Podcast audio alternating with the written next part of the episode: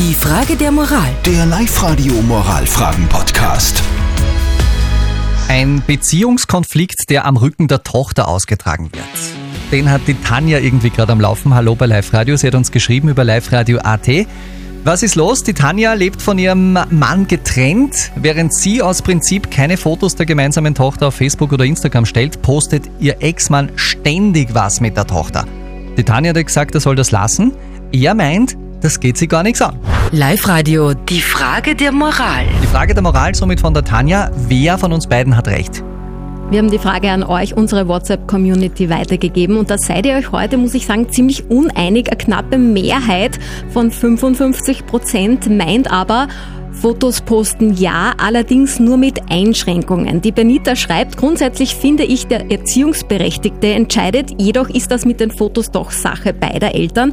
Man sollte dann zumindest das Gesicht nicht komplett posten, zum Beispiel Sticker vor die Augen.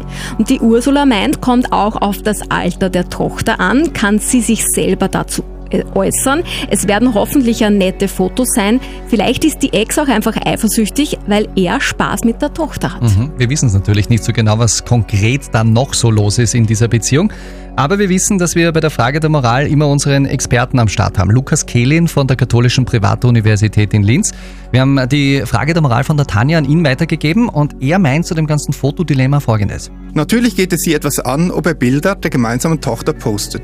Es ist ja ihre Tochter. Vor allem geht es ihre gemeinsame Tochter etwas an. Diese hat auch ein Recht auf ihre Privatsphäre. Dieses kann sie zwar erst mit 14 rechtlich einfordern, aber trotzdem. Beim Posten von Fotos in den Social Media sollte man sich immer fragen, ob es für sie jetzt okay wäre, wenn diese Bilder von ihnen ihr Leben lang für alle öffentlich sichtbar wären. Also zuerst sich kritisch befragen, bevor man alles postet. Auch wenn ich ihnen recht gebe, so wird in ihrer Situation ihnen nicht viel übrig bleiben, als an die Einsicht ihres Mannes zu appellieren. Okay, Tanja, wir wünschen dir dafür natürlich alles Gute.